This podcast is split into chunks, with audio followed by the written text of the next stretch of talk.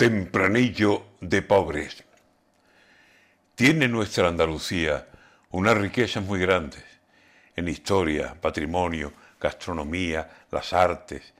Tenemos el mejor clima, eso dicen los que saben, y el milagro de la luz, luz natural, que es de balde. Playas, montañas, campiñas, nieve, huertas, olivares. Pero para pena nuestra, no todas las cuentas salen y hay tres barrios sevillanos líderes en miserables, son los más pobres de España. Si quiere puede acercarse hasta el polígono sur, los pajaritos y Amate.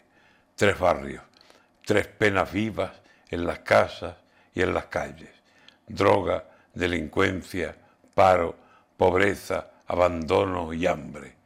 Con tres barrios como estos no puede presumir nadie de que la tierra andaluza es la riqueza más grande.